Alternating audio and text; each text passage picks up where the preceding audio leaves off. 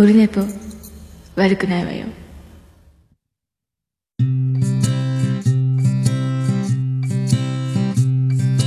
1時間目が終わった後はい、7月15日でございます。第246回でございます。どうもありがとうございます。時刻は、えー今、えー5時22分、17時22分でございます。ありがとうございます。オルネポでございます。えーと、また今回もですね、あの、ツイキャスの方は、えーと、動くオルネポシリーズということで、あさっきのあの、ポッドキャスト次戦多戦知りませんのコーナーもですけど、あの、動くオルネポ、映像、ツイキャスで映像、オルネポスタジオからお送りしています、この、えー収録をそのまま垂れ流しております、映像。一応、ツイッターのアンケートで、動くオルネポがいいのか、あの、アートワークだけを静止画でやってるラジオ収録、ラジオ配信のツイキャスのどっちがいいですかというアンケートを取ったら、28人か9人かぐらいの方の7割ぐらいが、動くオルネポがいい、なる、え結果が出たので、本当か？需要あるのか？この、この絵、いると思ったんですけど、まあ、当分気が済むまで 動くオルネポ、でいきたいと思います。ありがとうございます。そんなツイキャスで生中継させていただいております。ありがとうございます。えーと今日休みで月曜日なんですけど海の日ですか？今日ね、えーで昨日はあの3軒妻ジェニファーと、えー飲み倒しまして、えー、ともうねあのーこの年になりますと、あの、長女ブレンダーは遊びに行ってる。そして長男ブライアンは、えー友達と野球部の応援があったので、その打ち上げじゃないですけど、なんかご飯食べ、友達とご飯食べに行く。で、次男次郎丸は、えージェニファー王国、ジェニファー宮殿、えー王国の方でちょっとあの、外遊に同行して、えお出かけしているということで、結局、僕と妻ジェニファーだけになったんで飲みに行くかということになって、えー昨日飲み行きましたというね、えーことなんですよ。だから多分ねこれからどんどんこうなっていく。まあもともと5人5年あのー、5人家族なんですがどんどんあのもうねえー夫婦だけになっていくんだろうなというね、えーしょうがないなというふうに思いますけどね。で、昨日なんで飲みに行ったかというのは、あのーね、あのそうなんですけど、私、7月14日をもちまして、47歳になりました。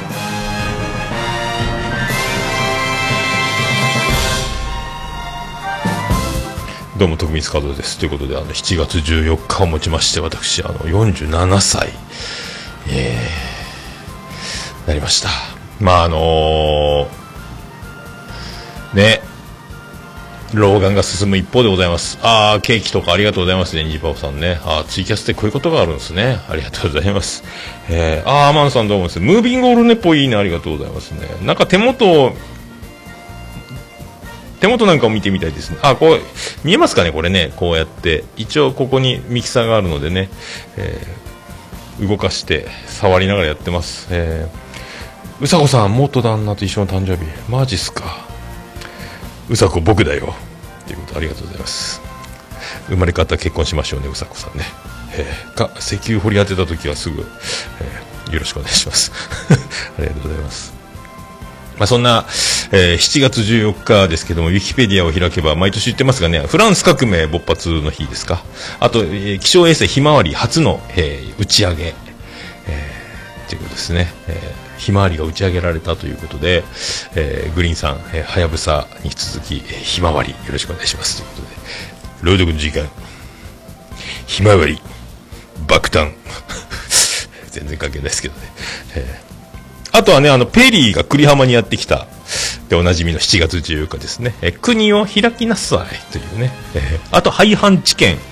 もあったという。そんな、そんな、えー素敵な7月14日に私が生まれたということでございます。ありがとうございます。まあそんな7月14日ですけどね、あの7月12日は、えー、ももクロの桃田かな子さん、そして、えー、フリーアナウンサーの小林麻也さんが7月12日生まれ、7月13日はのんさん、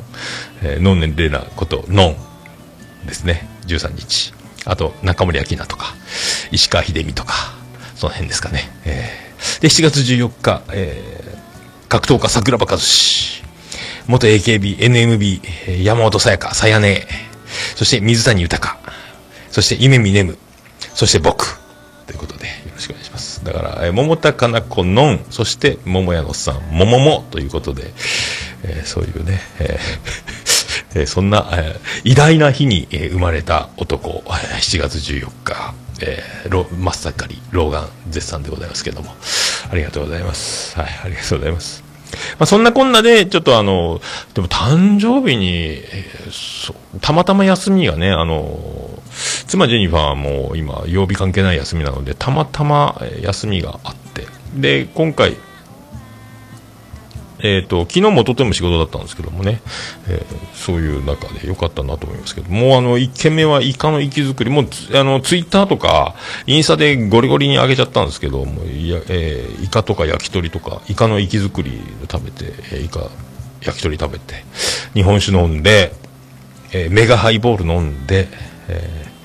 そして2軒目に行って、なんか、えー洋食みたいな、バルみたいな、バーみたいなところで肉の塊をもりもり食って、ラム、ラムチョップとか、タンとサガリと、なんかあのローストしたようなやつ、ソーセージとかのね、やつとか。で、3軒目にラーメン屋行ってまた生ビール飲んで、とか。で、家帰ってきてまた僕飲んでたんかな缶ビール飲んだんかなで、多分お刺身かなんか買ってきてたのを、夕方飲みに行くつもりなく家で飲もうと思ってたのでそれを食べなきゃいけないということで無理やりお刺身を食べてまたソファーの上でひっくり返ってて朝5時半になって帰りの記憶が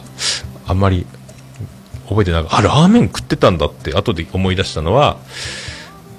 僕がインスタ上げてたからなんですけども。インスタ上げといてよかったと思って、えーすごいねと思って。で今日は今日で、えー朝9時から高校野球見に行こうと思っててで結局起きたのが9時半だったんで10時ぐらいからねあの野球見に行ったんですけども久しぶり丸2年見てなかったんで確かね去年も見れてないしその前の年は愛知県にいたのか。そんなこんなでだから桃屋やってた時以来高校野球を見てですぐ近所に野球場があってですねで山口県はやっぱ不思議で不思議じゃない学校が少ないんで2試合で終わっちゃうんですよね。2試合か4球場か5球場か6球場か忘れましたけど2試合ずつしかやってないのでで本当も今日はお休みの日だったんですけどトーナメント表を見ると試合はやってなかったんですが雨で順延順延になって今日試合が見れた。これ僕の、えー持ってるなというねこれスターならではの、えー本当だったら日程的に今日は野球はなかったんですけど見れたらよかった。またネット裏で得意のあの日焼け止め塗ってタオルかぶってサングラスしてまるで関係者かのように、えーなんかねあのネクストバッターズサークルに4番バッターの子かなんかがでポツンと僕が一人でサングラスかけてタオルかぶってずっと野球見てこの人誰だったっけみたいな顔で僕を見てましたけどね。全然関係ないですよというね、えーただの野球を高校野球の好きなおじさんですよということになりますけども。いやもう今日関係ない全く関係ないですけどね。あの誰も知ってる人いないんですが全く縁もゆかりもない、高校生たちの野球を、見ながら泣きそうになってたっていうね。もう好ゲームだったですね。1試合目は6対3だったですけどあの終盤ね追い上げて、えー追い上げてもう少しで追いつくぞっていうところであの引き離す。9回の表だったかな？8回の裏やったかな？9回の表やったかな？4番と5番の連続スクイズ。4番と5番がスクイズするってこれ意表ついたねと思う、えーナイスゲームだったんですけども、えーとかね。あと第2試合は最初はね、あの、結果8回、7回コールドの8-0っていう試合だったんですけども、あの、先発ピッチャーエースナンバーじゃない子が、えー背番号11番だったかな、がもう立ち上がりからずっとランナーを背負い続けて3回ぐらいまでずっと、ランナー背負ってて、ピンチピンチで、えー満塁とか、二塁三塁やったかな。もう大ピンチでも絶対これ5、6点入るな、みたいな空気の中、えー0点でしのぐっていう奇跡、いろいろ奇跡があってね、あの、それから3人でずっと抑えて立ち上がりだけの不安だったみたいな感じで、えーそんなゲームで気がつけばあの紙一重だなと思ってコールドゲームだったけど本当は紙一重だったのかなというね。あの初回に崩れてて大量点が入ってたらこれはもっともつれてるかねあのっていう感じ。で負けたチームの方もエースが途中で降板するという感じになってそれであの2失点の状態で2-0の状態で2対0で負けてる段階でエースを下ろして、えー勝負に出たんですけどそのリリーフピッチャーが、えーめっちゃ打たれてコールドゲームになっちゃったんですけどね、えーいろいろいろいろありますよね。やっぱあのー負けると泣いちゃうし、えーいろいろねそういうのもやっぱあの高校野球の儚さやっぱいいですね。あの応援も一生懸命やしね。ただねあのドラム叩いてたんですよブラスバンド部が、えー本当に8ビート叩いてたんですけどもリズムが悪くてあれも負ける原因になるのかなみたいなね。普通に太鼓叩いてた方がいいんじゃないかな。なんでドラムだったんだろうっていう、まあ、ブラスバンド的な編成でそういうもうね、バンド編成なんでしょうけどね、ブラスバンド、吹奏楽部自体がね、ただドラムが叩きたかっただけなのかもしれないし、よくわかりませんけども、えー大太鼓でよかったんじゃないかなとか思ったり、するわけでございます。でも野球見れてよかったなという、ナイスゲームでしたね。ナイスゲームでした。よかったです。はい、まあそんな、こんな47歳、えーよろしくお願いします。言いましょう。桃焼きの桃屋プレです。桃屋さんのオールデイズだネッポン。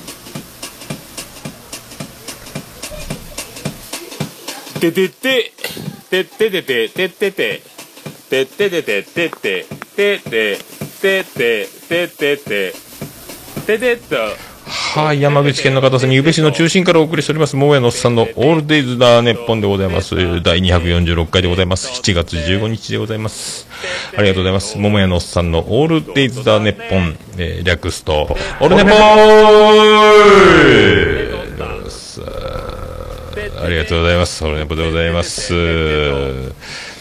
でね、あの、先ほどの、あの、次次戦達成知りましのコーナーでも、えー発表したんですが、えーハッシュタグ、オルネポ自他戦、えー爆誕でございまして、あの、新しくね、あの、自他戦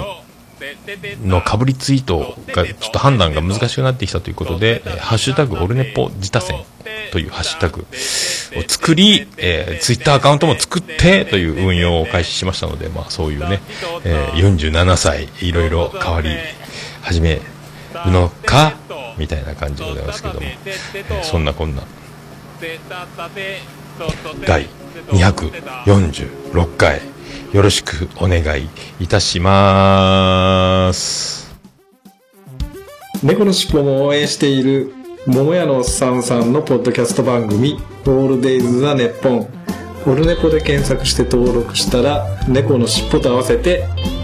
せーの次次回回もも聞聞いいててくくださいね。いね。うん。いい感じで撮れたかな？取れたかな？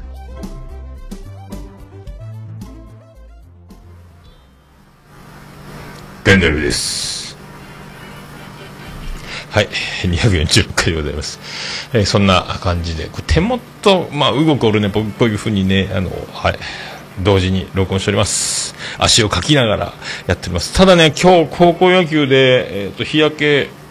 ネット裏でね、日焼けしない日焼け止めを何、5、6回塗ったんですよ、腕に。ただね、腕の裏塗るの忘れて、見えませんよね、これね。腕の裏が赤いんです。はい。腕の裏側が、ここがね、あの、腕の裏側、肘から手首にかけて真っ赤になって、あの、火が当たる方、えー外側の腕の方ばっかりを日焼け止め塗ってたら、家帰ったら赤い裏、腕の裏、ワオ、ワオでございますね。ありがとうございます。えー驚きましたけどね。まあでもね、野球見れてよかったんですけども、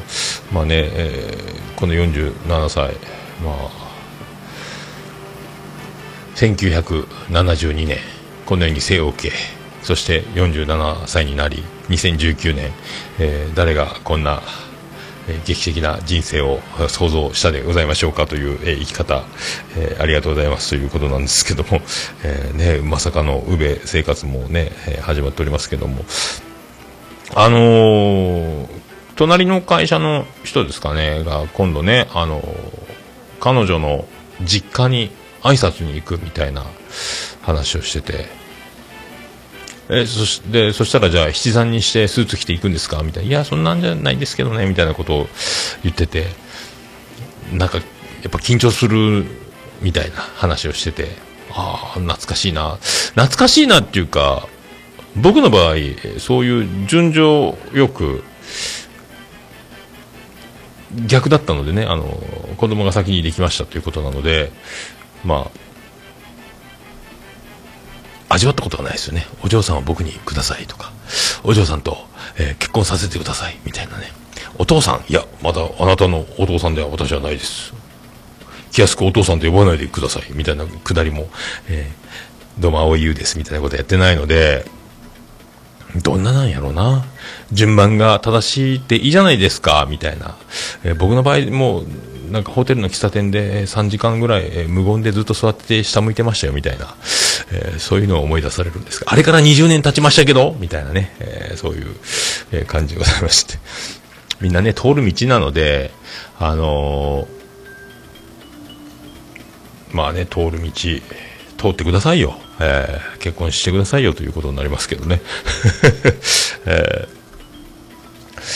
まあね、あの、この前も、えっ、と、僕が、そう、あの、ステレオのね、あの、やっとあの、AV ルームというか、音楽鑑賞できる形に、あの、ハードオフで、ハードオフを駆使して、あの、なんすか、スピーカー、ヤマハのスピーカー50ワットのやつを3000円で買い、そしてアンプがもう全然なくて、昔、去年まで2000円でゴロゴロしてたんですけど、今もう2000円で売ってなくて、僕6000円ぐらいのアンプを買ったのかな。それもたまたまヤマハだったんですけども。で、持って、ここ家にもともとなんか、置いてあった25ワットのスピーカーが2発あったので、アンプにスピーカーを4発つけて、そして今 CD 音楽鑑賞してるんですが、やっぱあの、イヤホンで聞くのとは違ってすごいいいですね。でかいスピーカーで大きい音で聞くと、やっぱり iTunes に落として CD をね、あの、パソコンで呼び込んだやつを iPhone で聞くと、僕もあの、容量を下げるためにちょっとエンコードですか、あの、ちょっと音質が下がるので、やっぱ CD 直で聞くといいなと、えー素敵やんと思いますけどね、もう、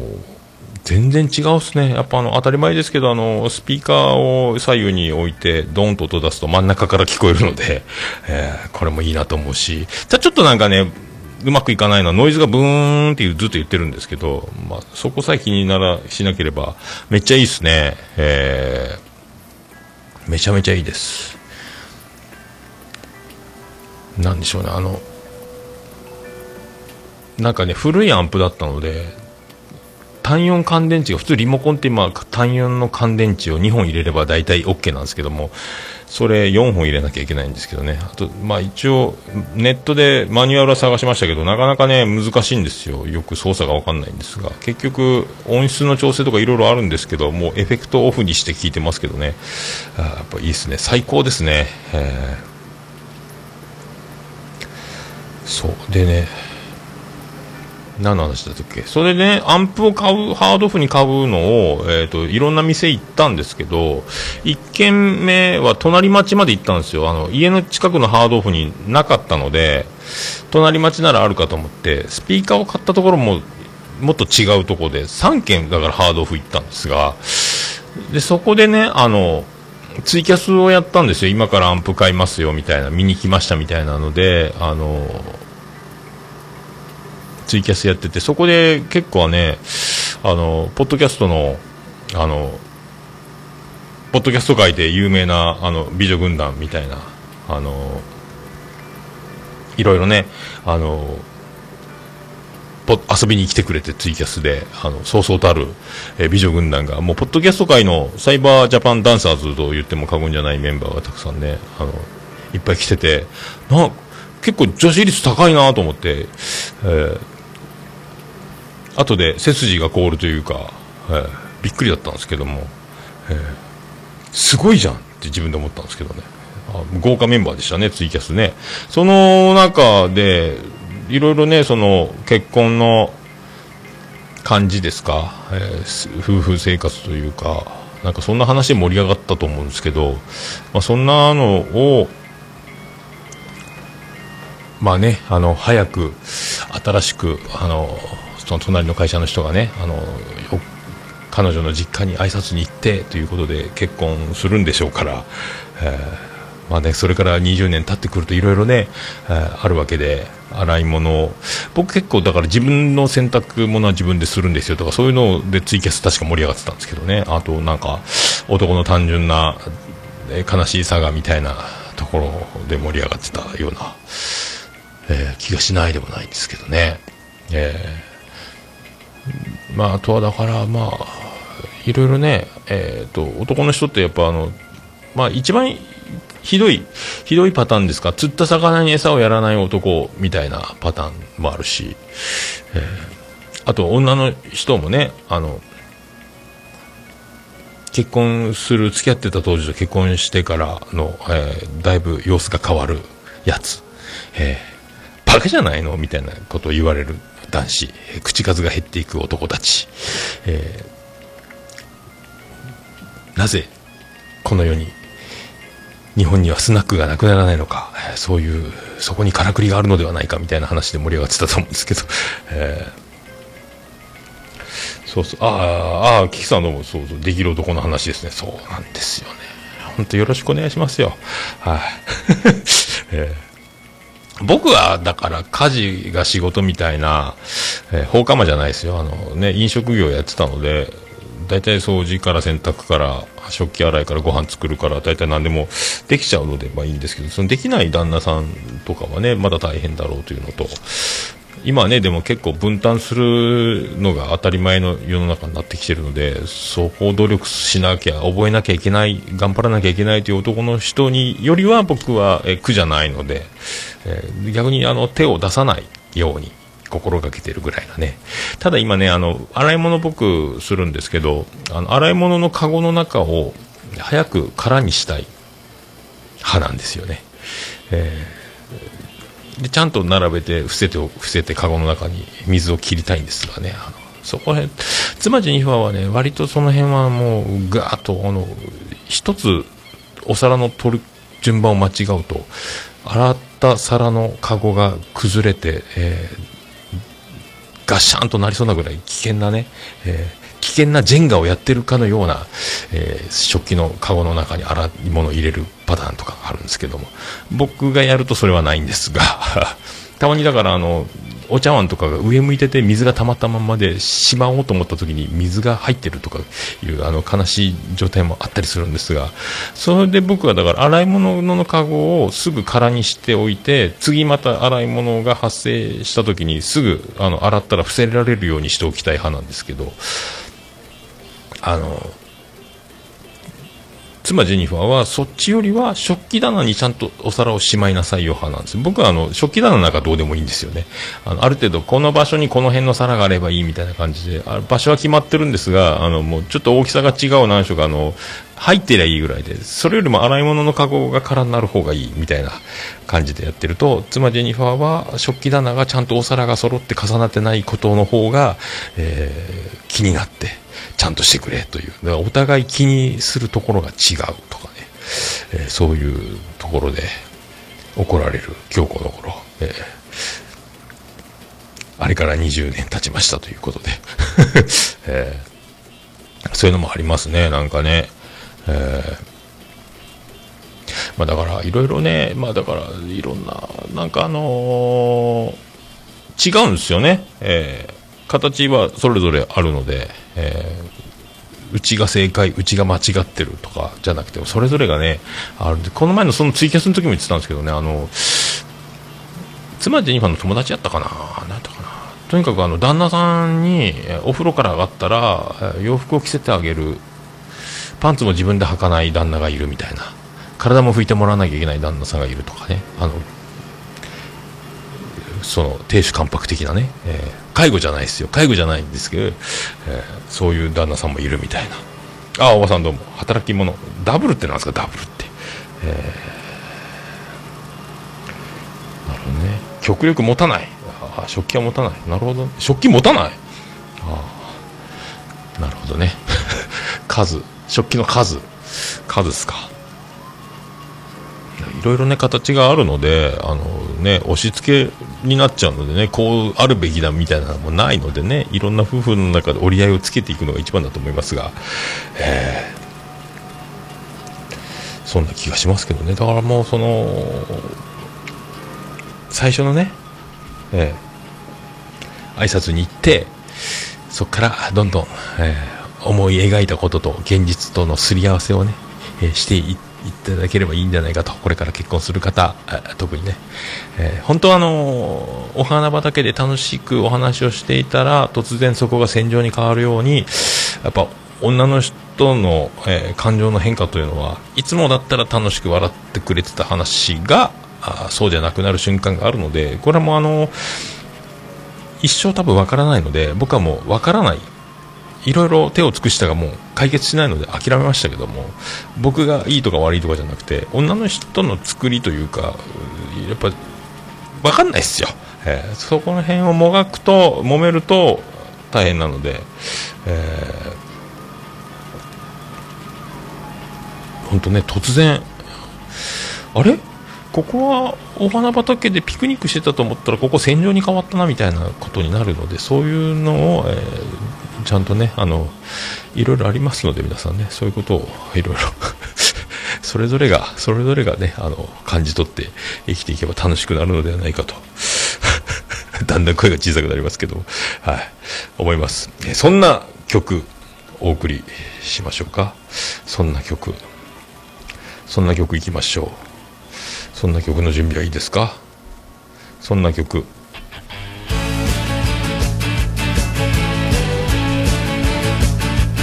ビアンコネロでないの。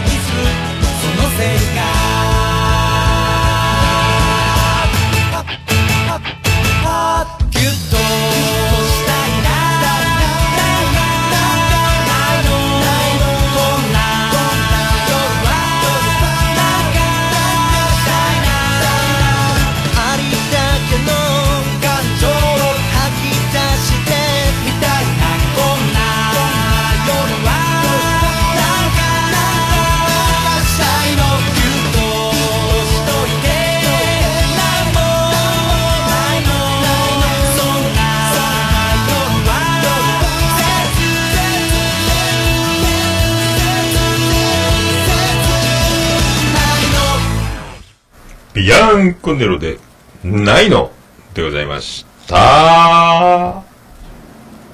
もうオルネポ聞かなきゃでしょ？はい、ということでお送りしております。第246回でございます。オルネポでございます。あ、せいじさんどうも、おつです。復活おつです。切れた。あ、そうか、そうか。あメモメモ、そう、メモしてるというかですね、これ喋ることを箇条書きにしているこのノートがあるんですが、目次タイトルだけ何喋るみたいな、見えないですよね、これね。見えないですね、ツイキャスの皆さんね。これで何喋っ喋ったところをと喋ってないところをただ印をつけただけです。チェックしただけです。あれ大したこと喋ってないんですけど、何喋ったか分かんなくなるんです真っ白になりますからね。えーもうドキドキ緊張、毎回緊張して収録しておりますので、はい。えー大場さん結婚25周年、今更亭主関白は無理だなという、えー大場さん関白失脚でございます。大場の嫁になったけれど、まあでも、おばさんはね、そうやって、亭主関白無理だなという感じしながら、えーポッドキャスト、えー美女ポッドキャスター、美女リスナー、ことごとく手をつけております、大場でございます。北九州の片隅は、あなたと僕の隠れ家です、大場です、というね、えー作戦をしておりますので、本当ね、まあその辺も後でスピンオフ番組、えー大場に流れた女たちというのがね、多分、えー匿名希望の音声を変えてお送りされてるんじゃないかと。どっかで配信されてるんじゃないかなと思いますけど。あのねそういうふうに思いますけどね、えー一応だから、えー、きたきたカフェの方はねあのうさこさんとね男女コンビでやってますがここも、えーね、えーどうでしょうおばさん墓場までその秘密を持って まあ、ね、ありがとうございます。えーありがとうございますね。あとね、まあ、我が家はですね、あのー長女ブレンダーで就職して、あのー保育士になったんですよね。で、長男ブライアンは高校に入学して剣道部になったわけですよ。で、たまにあの、5人揃って食事するんですが、晩ご飯ね、僕が早く帰れて、みんなも揃って、みたいな。みんな揃って食事するとして8人、8時ぐらいですか、8時前後とかになるんですが、まああの5人がテーブルに座って、次男次郎丸もね、おってね、で、でね、あのこの前も話しましたけど、次男次郎丸と、え長男ブライアンはパンツ一丁で、えーほぼ裸ですよね。えー年頃のお姉ちゃんがいるのに、で、席順としては、えー長女ブレンダーが座り、隣に長男ブライアンが座り、その隣に、えー6人掛けのテーブルの33に座るテーブルなんですけど、えー次男次郎丸が座るという感じなんですが、えー部活から帰ってきた、えー長男ブライアンと、あと、部活してないけど、えーただ汗ばんだ、えー次男次郎丸がパンツ一丁で食事をする。で、長女ブレンダーの隣にいる汗臭い、飯が食えないというね、臭いっていう苦情。まあ入浴前なんでしょうがないんですけども、えーだから、扇風機を次男次郎丸の方から長女ブレンダーに向かって風下だった長女ブレンダーの方に扇風機を回してると臭いということで長女ブレンダー側に扇風機を移動しましてエアコンは回ってるんですが、えーそうして、えーこれで匂いを回避と思ったら壁に跳ね返ってまた長女ブレンダーの鼻に、えー、おいにいが、えー長男ブライアンと、えー次男次郎丸の、えー真っ盛りの汗臭いのが、えーそして長男ブライアンはあの剣道部なのでなんかあの固定の匂いが手に染み込むらしくてお姉ちゃん匂ってっつって鼻に自分の手を近づけるとギヤーということをそんなくだりをやってるえアホ兄弟さんにみたいな感じなんですけどもねあのでねあのあれなんですよあの保育士になって長女ブレンダー、まあ、妻ジェニファーは声細いんですけど声張ったら声がほとんど小さいことが多いんですが長女ブレンダがもう保育士になってもう日に日に声がでかくなっていってめっちゃ声がでかいんですよ今ね。もうあのしょうがないですよね保育士なんでね。大きい声出して歌ったりねダメでしょとか2歳児のクラス預かってるのとかな。今向け持ちが。だから大きい声出すんでしょうから声がでかいんですよ。で、長男ブライアンも、あの、剣道部で森田健作じゃないですか、めーん言ってるでしょ。言うじゃないですか。で、次男次郎丸は、あの、ただただでかい小学6年生なので、声がでかいですよね。で、僕、ポッドキャスターで声でかいですよ。だから、あの、全員耳が遠いお年寄りかぐらい声がでかいですよ。だからね。だテレビが聞こえないっていうね。みんな声がでかい。我が家どうなってるんだという。まあ、妻ジェニファーぐらいですかね。声が大きく。でももう自然とみんな声が、本当あの、5メートル先の人と話してるかのようにテーブルを囲んでみんな声がでかいっていう。えーいかがですか？という。ああ、そうね。汗がくせえと。ああ、キキさんどうもね、そうそうそう。男の子がどんどん匂いになる会社のママさんたちはよくおっしゃってますね、っていうこと。えーそうそう。まあ声、あ声はね、僕も声でかい方だと思うんですけどね。ただあの、カラオケ大会みたいな、この前も、あの、納涼会、会社の飲み会の後、ただ1軒目で声張りすぎて、まあ、ビアガーデンの時もそうだったんですけど、声が飛ぶっていう。だから2軒目のスナックでカラオケ大会みんなでやった時、もう声が出なくていじけたという、えーことですけどね。で、毎回だから、この前、昨日もそうですけども、帰り際の記憶がもう本当なくなっちゃうんですよね。この、その前納涼、会社の納涼会があった帰り、どうやって帰ったか、会計どうしたか覚えてなかったんですけど、後で会社の人に聞いたら、1人4000円ねっていう感じで払ってて、1万円かなんかから払って、お釣りが少ないとか、1人4000円ねって言ったのに、1人2000円のはずだとかごごねてたらしいんです。けど、ひどいですね。えーあと帰り、どうやって帰ったか、タクシー乗ったはずやけど、とかね、あと、俺お金払ったっけ？みたいなことになるんですよね、次の日ね。本当だから、量控えないと、家に帰るまでが飲み会ということを失いそうで、今ちょっとだんだんアラフィフお酒の飲み方怖くなってきたっていうね、もう路上で寝ることはなくなりましたけども、あれっきりにしたいですが、その辺が怖いですね。で、あのーそのカラオケ大会やったとこのスナックの、ママさんが、うちの会社の人の名前、あなたが欲しいのところを、まあ、あの、山田太郎さんが会社の先輩に太郎さんがいたとしたら、太郎が欲しいって歌ってた美人ママがね。で、僕、覚えてなかったんですけど、いいないいなって僕ずっとごねてたって言ってましたね。ごねてましたよ。で、会社の先輩が見かねてママにあの耳打ちしてあの僕の名前も呼んでもらって僕は喜んでたみたい覚えてないだから桃屋が欲しいみたいなことを言わせてたみたいです。僕もね。僕にもちょうだいってママに一生懸命言ってたらしいんですけども。覚えてないって。マジっすかっていうね。まあだから酔っ払ってなんかあの性格が悪くなって暴れたりとか喧嘩売るわけじゃないんですけども平和なやつなんですけど、えー悲しいですね。悲しいですね、本当ね、えー皆さんもね、あのお酒、年とともにあのだいぶ様子が変わってくるっていうのを最近、アラフィフ47歳になりましたが、えーこれ以上、僕、ずっと飲み続けて家に帰るまで平気と思ってたんですけど、もう今、だめ、危ない、気をつけようと思ってますが、ただ、量の減らし方がわからない、どうしようと思ってますけどね、はい、皆さんもね、ご自愛ください。はい、そういうことで、えはい。ーハッシュタグオルネポ。オルデポ。クリス・ペプラです。ハッシュタグオルネポでございます。ツイッターハッシュタグで、ハッシュタグオルネポでつぶやいていただきました。ありがたいつぶやきを紹介するコーナーでございます。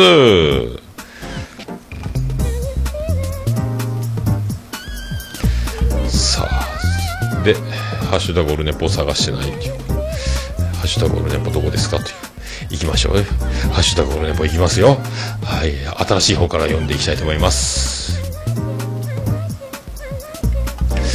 えー、これなんですか？あー、大場さん。大場さんなんですか？これ、きキャキタカフェ久しぶりに配信、過去宣伝。あ、配信するんですね。えー、あといろいろツイッターのコメントを音追でやってますね、大場さんね。はい。そして、えー、ケンチさんいただきました。7月10日昼ネポ拝聴オルネポ年表の重み、いつもの語りが自信を感じさせます。リスナーの立場を考慮した編集。通勤中の、通勤中心のリスナーとしては、ありがたや、さすがということでありがとうございます。褒めていただきました、ケンチさんありがとうございます。昼ネポで多分ね、多分そうでしょうね。ええ。これは、あのー切れ長と大場さんの北九州の片隅の方で、あの、っていうか、ツイートで、今盛り上がってるんですかね、あの、ポッドキャストと切れ長を、ハッシュタグつけてつぶやいて、最初に聞いたポッドキャストみたいなのをつぶやこうみたいな流れで、で、えー大場さんが、つぶやくよりは喋っちゃいたいっていうことで、えーどうも大場ですっていうね、映画のようにドラマチックな、えーポッドキャストの出会い、そこから広がる、えーファンタジー、えー大場の、えーすごい、ポッドキャストのおかげでこんなに私は充実した生活を送っております。そしていろんな女を抱きましたみたいな話をしてた北九州の方にこっそり配信中。全て秘密ですというね、えそういうおばさんの話もありましたけども、それに負けじと僕もじゃあ、ポッドキャストの出会いをえー喋、ろうかみたいなのことになりましたので、喋ってますというね。えーまあ、おつみさんの結婚披露宴で、えー漫談がしたい、甚だ短パンではございますが、あと短パンを履いていたい、あと夫婦には3つのキャン玉袋がっていうのを言いたかったというね。えーそれを、え練習するためにポッドキャストを始めて、現在に至ってるというね、え流れをちょっと喋ったと思うんですが、もう YouTube の方も、僕があ漫談をした、そのおつみさんの結婚披露宴で余興で漫談をした、えー16分ぐらいですか、えーレポート用紙8枚ぐらいを、えーひたすら朗読する、えースピーチだったんですが今再生回数ももう12万回を超えておりまして、えー皆さんやっぱりねあの結婚式披露宴スピーチボケとか漫談とかってどうやって披露宴でボケたらいいのかっていう時の参考にしてる方がいるのかな？みたいなまあねそういうありがたいありがたい役でねことでございます。えー草むしりをしながら一人で笑った。ありがとうございますね、キキさんね。なんかツイキャスありがとうございます。えー草むしりしてたんですね。ありがとうございます。まあそういう、あの、漫談をするために生まれた番組、えー最初に聞いたのはバイリンガルニュースでみたいな話を昼寝ぽで最新回で語った。話とっちらかってますけどね。整理し昼寝ぽは台本なしというか何喋るか決めずに喋るのでこの時はただ出会いを喋ろうみたいなことだったんですが、まあ、そんな感じでございます。ありがとうございますそして切れない長電話からいただきました。おっさんのポッドキャストに触れた理由実は何度も聞いてるのでもはや自分の思い出じゃないかって感じで懐かしさも出てきた。笑。エピソードとしてはめっちゃ素敵なんです。ということで昼寝ぽオルネポ切れ長ポッドキャストっていう感じでつぶやいていただいております。ありがとうございます。グリーンさんでしょうねこれね。こういうこと、えーグリーンさんがつぶやいたのか？ミヤさんなのか？わかりませんけどね、えーもはや自分の思い出じゃないかっていうこういう言い方ね。もう何度も聞いてるから知ってるよとは言わない。このね言い回しの妙、達者ですね。本当ね、えー切れない長電話。本当に、えータイトルも素敵でございます。あのね、切れない長電話のオープニング、ポッドキャスト、もう皆さんご存知だと思いますけど、あそこのあの、なんですか、あの、グリーンさんが、深夜から始まる、なんか、それで始まるじゃないですか。なんかあの、朗読の、なんか、ナレーションのうまさ、ここが朗読の時間につながっていったな、みたいな。ね、あの、朗読の時間では見せない新たなグリーンが見れるみたいなことにも今なってますので、切れない長電話、ますます、電話が切れないんじゃないかと。えー何もうまいこと言ってないですけども、なんか言った気になりますけど、ありがとうございます。以上です。えー大場さんからいただきました。SS ステディの第15回ゲストに出演しました。ぜひ、お聞きください。それにしても、ゲストは気楽、笑ということで、大場さんがね、あの、ステディさんの番組に出た。オルネポが入ってるという。これは、あ、そっか。なんかね、僕をいじったのか褒めたのか、もっと、もっと、どんどん、あの、切れ長もそうですけどね、あの、僕をどんどん、あの、出してと、えー話題に、話題に出してって思ってますけどね。えーありがとうございます。あ、な、なんやったっけ、あの、自他戦は大変だと思うな、みたいなこと言ってましたよね、確かね。えーまあ一応聞いて感想を紹介をする、そしてリンクを貼るという作業ですけどね。えー大場さんもやってください。えー私が抱いたポッドキャスターの番組教えます。みたいなね。えーそればっかり言ってますけど、本当はそんなんじゃないと思います、大場さんは。えー紳士だと思います。きっとそうだと思います。はい、奥様もそうだと思います。ありがとうございます。たまに嫁と、えー飲みに行きましたみたいなおばさんのツイートもありますけどね。えーああやってちゃんと種をまいて、えー私は紳士ですというアピールも忘れない大場でございます。よろしくお願いします。ありがとうございます。えー真面目に取り組んでおります。オルネポでございます。えー、マーヤさんからいただきました。ポッドキャストを聞き始めたきっかけ、2013年 iPod Touch を手に入れた頃、知人がラジオを始めて、聞いてって言われたから、桃屋のさんのオールデイズ・オールデイズ・ザ・ネッポンという番組、一芸は考えておきます。スタッフやります。という、切れ長ポッドキャストを、ハッシュタグオルネポでつぶやいてますが、本当か？というね、本当なんですかね？これ、知人が、知人が僕のことなのか、誰か、僕が言ったのかね？まず、なんかこの、なんですか、統治法的な、桃屋のおっさんのオールデイズ・ザ・ネッポンという番組みたいなことを言っておりますね、大川さん。桃屋さんね。えーここの中のリプライでいろいろまたずっとなんかやり取りを切れない長電話とやっておりますけどね、えーそう僕のあのだから先見の明をね、えー叩いてくださいということですよ。今となっては小島城のねあのーまあやですけどね。オルネポに出てたんですよというのとあのオルネポの、えージングルオルネポとかあれは全部マーヤさんですよという僕の先見の明をね、えーもっと称えるべきじゃないですか。ポッドキャスト界に多大なる貢献を僕はしたんじゃないかと思っております、えーよろしくお願いします、えー休日に聞いたポッドキャスト、マーヤさん連投でございます。その中に、えーオルネポ245回入っております。えー猫のしっぽとかいろいろありますね。レンクリ、えーアニメカフェ、愚者級、アニメカフェも聞いてるんですよね。こすごいですよね。もうすごい数聞いてますね。これはもう本当八方美人どころか、えー100万、100万方美人ぐらいになってますけどもね、本当ね、これで、えーっとね、マーヤも八方塞がりみたいな、どうも月手八方です、みたいなことになるんじゃないですか、これね。あっちもこっちも聞いて、えーいい女大変ですね、という。あっちもこっちも、それらしく、えー気を持たせ、マーヤさんって僕のこと好きなのかなってみんなが思っちゃうというね、こういう、えー技、えー絶賛今ベストセラー、もうね、えー100万部突破しておりますけど、えー元銀座の、えトップホステスマーヤが、えお届けする本もベストセラーで売れております。え皆さんね、お買い求めいただきたいと思います。ありがとうございます。えー、ステンジーさんいただきました。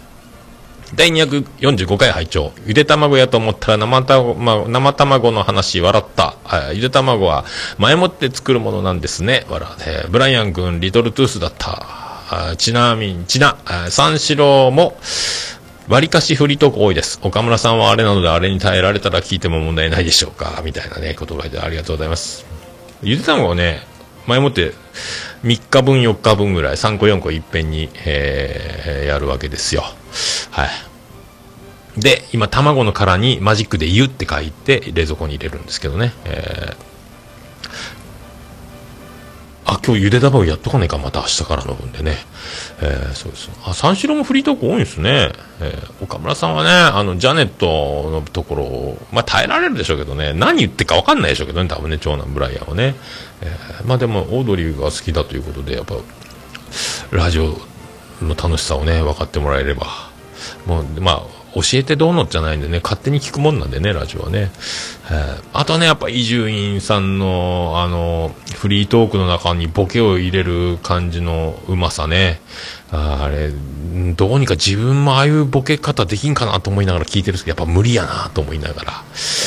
えーすごいっすよね。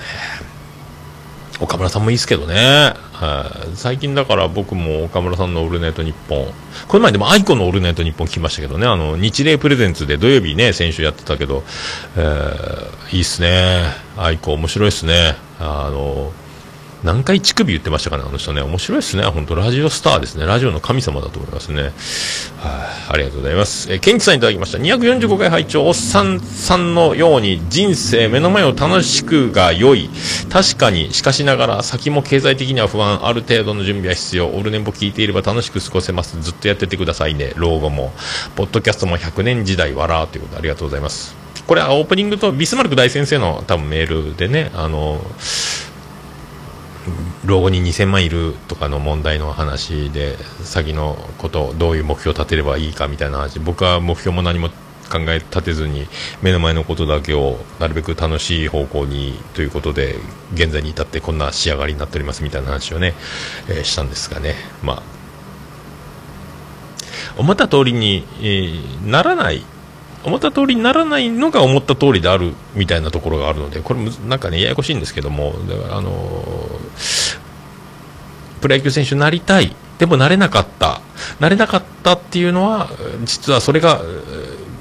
思い通りじゃないかみたいなことを僕は思うわけです。本当になるんだったらそれなりのやっぱ何かをやって、えーチャンスをつかんでプロ野球選手になるわけでなれなかったってことはなりたかったけどそこまでたどり着かない何かがあって現在に至るんだから結局自分があのなりたいと思ったけどそれななりためのところまで到達してないからなってないぐらいな感じでなんかだからなんだかんだ思い通りじゃないかなみたいなことをねなんかややこしいんですけど結果思い通りに生きてるんじゃないかなというふうに思っちゃうんですよね。今思い通り。なんだかんだ,、えーだなんでこうならなかったんだというよりはこうならなかったことが、えーそうなるように動いてしまってたから結果こうなってるという目の前のことを受け入れるしかないみたいなことを思うというかよくよくわかんないなかなかねこれ説明上手にできませんけどもなんかなんとなくそういう感じで、まあ、僕の今までを振り返って生きてきた中ではそういうことでこんな仕上がりですということでありがとうございます。はいえー、巻貝さんいただきました。オルネポ第245回、本当に受け取り方だし、あまり先のことをあれこれ悩むより、目の前のことをしっかり見て、えー粛々とこなしていくしかないと、桃屋さんの考え方は前奏のようだと思います。そう。はあ、僧侶の様子か、僕は。どうも、三蔵、三蔵ですっていうね。悟空、ありがとうございます。まあ、本当ね、あの、目の前のことを、今起こってることだけで僕はいいと、割とね、なんか、難しいですけどね、えーまあ、大体もな、なん、えー心配事の8割は、取り越し苦労で終わるみたいな、確かそういう統計があるって、前も言ったことあります。なんか、大体ほぼ取り越し苦労だということなんですよ、大体。人生は。らしいっすよ。えーでも、振り返ってみれば、ね、多分、そういう感じじゃないですか？と思いますけどね。はい。ありがとうございます。はい。えーフリーダムチンパンジー、佐藤さんいただきました。毎回思いますが、一人喋りで1時間以上話せるのは驚異的。ってことでありがとうございます。そうっすか？えーできるでしょはい喋る、僕だからあの、手放しで喋るとなると、難しいか、あの、できるかどうかわかりませんけど、まあ、できないことはないと思いますが、一応、ノートにね、何喋るかは、あの、書いて、これだけ用意して喋ろう。こんだけあったら1時間ぐらいあるだろう。みたいな感じで、感覚的なもんですけど、何個か目次だけ、タイトルだけ書いて、せーので始める。で、喋り始めて、順番的に、あの、最後の方に話そうかなと思ったのがドア頭に来てしまったりとか、あの、もう、なんか、自分でもよくわかりませんが、喋りながら流れの中で、決めてるようで決めてないので、あとは、思いつくがまま。で、後で、曲を流してる間に、あれ喋った、これ喋ったってチェックだけ入れて、あ、これ喋ってねえや、みたいなことになるんですけど、まあ、それぐらいですかね。えー、喋れますよ。えー、1時間でも2時間でも用意すれば喋れると思いますけどね。はい、特にフリーダムチンパンジー佐藤さんは、えー言うてますが、えー絶対できると思います。はい。ありがとうございます。えー、大場さんいただきました。245回拝聴生卵とお酢には気をつけるべしとの教訓、心に刻みました。小島女感謝祭では、マーヤさんが勝負下着を見せてくれるので期待。ただし触っちゃダメらしい。わら。ということで、小島女、えー、ポオルネポーでいただいております。ありがとうございます。すごい。大丈夫なんですかね？これ、小島女感謝祭、下着、だから、マーヤさんが、えっ、と、ブラジャーとパンティだけで、えー我々の前に現れて、えー触っちゃダメよという、これ本当あの、サファリパークの中に、えー檻から出てきたみたいなことなら、大丈夫なんですかね？しかも、あの、ハグ会、お泊まり会、ますます、あの、生殺しの世界へようこそみたいなことになるんですかね。大丈夫なんですかね。結局、あの、男子の皆さんこちらに入ってくださいって言って外から鍵をかけてとかなって僕ら閉じ込められる、えー軟禁されるんですか？僕らもしかしてね、えーわかりませんけど。軟禁状つけられるんですかね？みたいなことになりますけどよくわかりませんがね。まあ本当まあ大場さんはね、えーもういいと思いますけどね。いやいや久しぶりだねこの感じとか言ってるの大場ですってやるんでしょうけどはい。ありがとうございます。えー、椿雷道さんいただきました。えー、ハッシュタグポッドキャストオルネポ。えー、第245回、聞いてる途中でこの動画見たということで、前回はオルネポスタジオを動画で撮って、こんな感じで収録してますみたいなやつを、えー、と、撮ったんですけどね。それをみんな途中で見たっていうことですけど、ありがとうございます。以上でございます。ありがとうございます。えー、ステージは公然わいせつにならないわら、よくわかりますね。気づいたら2時間半喋ってる時あるから、オルネポ、あそういうこと。まあ、2つ合わせたらね、えー、ということ、えー、妻に聞かせられないオルネポ、大場さん言っております。えー、大場さんし、おっさん嫉妬してるステディさん言っております。えー、大場さん褒めたよ言っておりますけどね。ありがとうございます。そう、どんどん褒めていただきたい。えー、少しでもオルネポがね、あの聞いてくれる方が増えたらいいなと思いますけども、えー聞いてくれる方が増えるだけの、えー何かを持ってるかと言われれば、はい知りませんけども、えー祈るばかりでございます。はい、ありがとうございます。ということで、ハッシュタグオルネポ、え皆さん、お気軽につぶやいていただければ大変嬉しいでございます。もうね、ハッシュタグオルネポつけて、えーつぶやいてください。えー私、大変喜びとままままするびでございます。ハッシュタグオルネポのコーナーでした。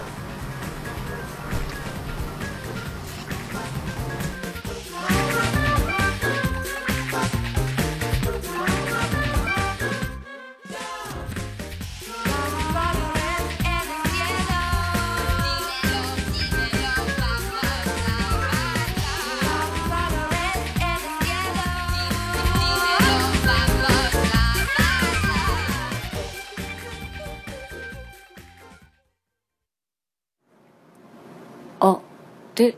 ね、ぽ。いや、もう何ですか？オルネポ好き。オルネポ好き。はい、滞りながらお送りしました。ありがとうございます。第246回、えー無事に、無事じゃないですが、ここまで行きました。えーもう思いのす、思思い残すこと、どうですか？わかりませんが。はい、おい、おい、あ、エンディングです。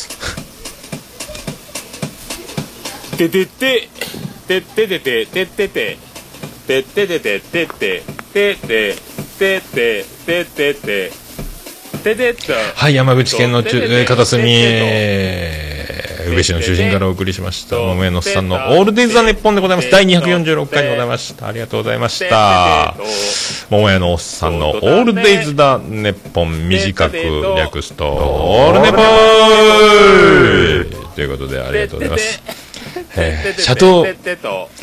シャドーブリアン食べた。佐賀牛のシャドーブリアンを食べた。どうも、ブリリアントグリーンですスペシャルで、えー8時間88分89秒でお送りしました。ありがとうございます。この前ね、先週ですか、シャトーブリアン食べたんですよ。もうあの、サッチャー女王がね、あの、お肉食べ行こうかって言って先週の土曜ですかね。あ、高級な。チェーン店とかって福岡にもあるらしいんですけど、蔵、蔵元やったかな。結構個室の、佐賀牛の、で、コースプラス追加みたいな感じでやってもらって、まあ、でも初めて食べたっすね。なんか、牛タンも、赤い牛タンは食べたことあるけど、ピンク色の牛タンなんか食べたことなかったですけどね、佐賀牛すげえな思って。シャトーブリアンもすごかったっすよ。こんななんや、と思ったけど。シャトーブリアンって言ってて、ブリリアントブリーンって思い出して、なんか、そう、な、な、なんだっけ、あの人。カヒミカリじゃなくて、なんかね、あの、ボーカルの人、もう名前思い出せませんけども、いろいろやってましたよね、え一人でね。メガネ、黒縁メガネみたいにかけたね。なんかそう思い出しましたけど、もうね、うまかったっすね。はい。以上。そんな、ツイキャスも終わっちゃいましたね。えーそんな中ですが、またツイキャス、今、つなぎ直しました。じゃあ行きましょうか。オルネポエンディングテーマでございます。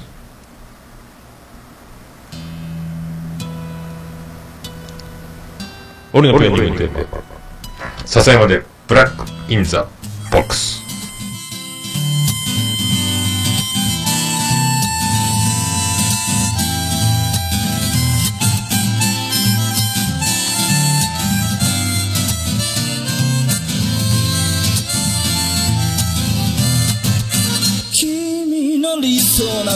初めから来ちゃいないさ。重ね合わせてばかりじゃ剥がれてく並べ立てたのは今までの理由だろう。そんなものよりも今を聞かせて答え合わせならまだ早すぎる未来など見間違えるものさ。行方不明のままの機能を探すより素敵なことを語ろう。悲しみは分かち合ってゆけるものじゃないブラックアンビューティー鳴らすのさ誰に届くはずもないこの夜を埋める二人だけのわがままなリズムでブラックアンビューティー歌うのさ誰に届くわけもなく消えてゆく。声を拾い集めた継ぎはぎだらけのブルース。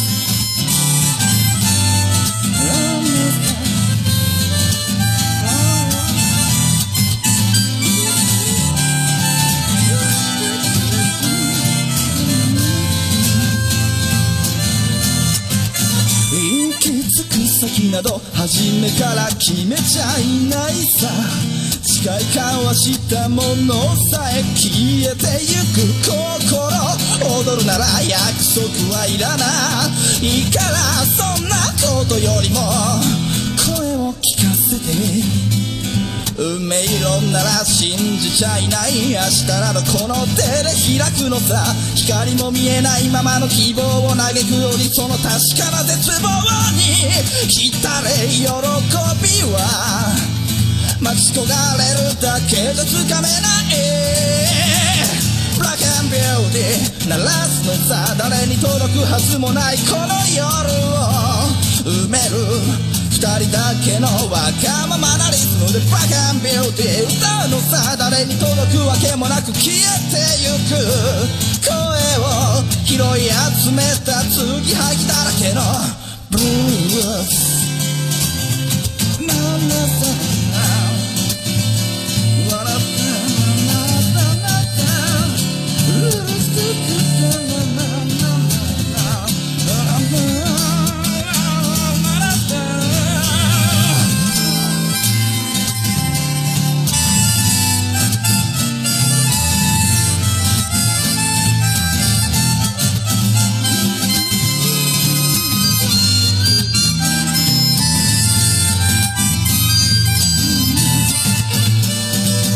信じることにも疲れた初めから何もなかったのだろう行方不明のままの昨日から抜け出さずにいたのは僕の方光などどこにもない。まして闇などありもしない。瞬き一つで変わる。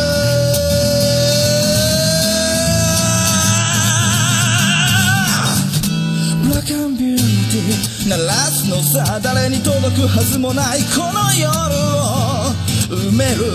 二人だけのわがままなリズムでブラックアンビューティー歌うのさ誰に届くわけもなく消えてゆく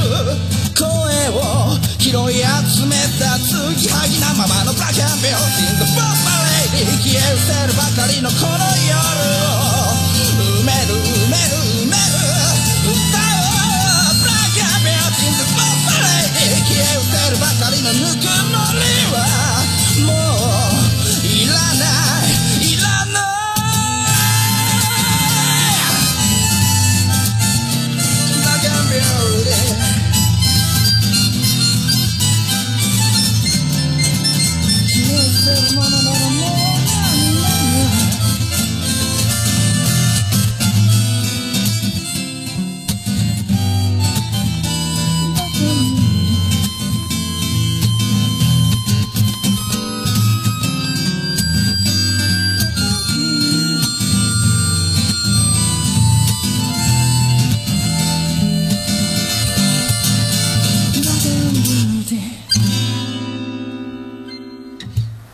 それでは皆さんまた夢でお会いしましょう。あーで